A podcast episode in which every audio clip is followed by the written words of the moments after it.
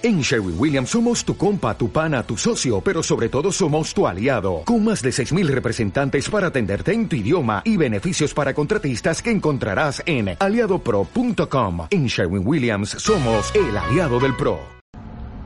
Muy buenas y bienvenidos a otro episodio del libro El viaje interior, aquí Dani Di Maggio. Hoy vamos a entrar y a profundizar todavía más en el primer chakra y quiero saber cómo ha ido esta visualización con la canción de ayer del episodio de antes. Quiero saber cómo has vivido esta experiencia porque ese libro eh, se subtitula Tu transformación a través de los siete chakras y hay todos otros recursos que ayudan a personas como tú a vivir esta experiencia, a entrar y empatizar con todo lo que voy describiendo. Y hoy vamos a hablar de un tema muy interesante que es eh, el quemar el karma a través de la respiración. Algo que parece tan sencillo que no lo es para nada. Y aquí vamos a leer eh, lo que dijo el maestro de ceremonia cuando entramos eh, en la cueva. Y dice, Ahora vamos a practicar una respiración muy interesante que se llama Pong Yup.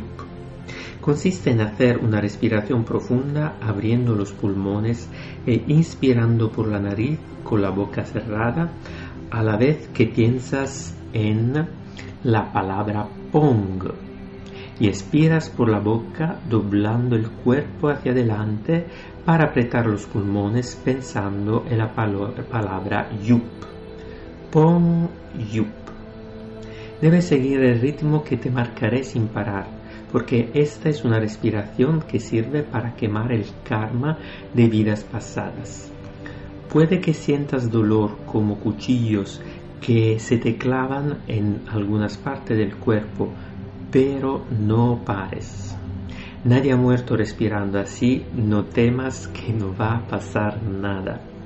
Esta es una técnica heredada del monje tibetano Chano que vive en Tailandia y te servirá para evolucionar más fácilmente. Antes de empezar, pon intención en quemar ese karma que te impide evolucionar.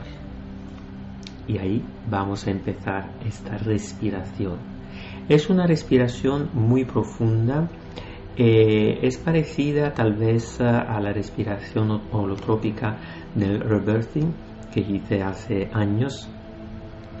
Y es una respiración que te permite de, de también liberarte de karma, liberarte.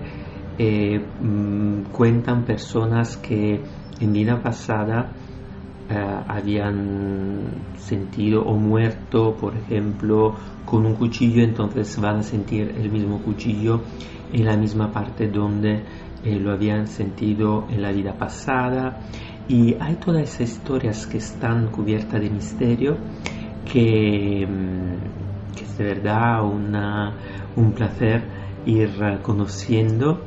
Y, lo que importa es tener esta técnica y que se puede practicar en casa, lo mejor es practicarla con otras personas.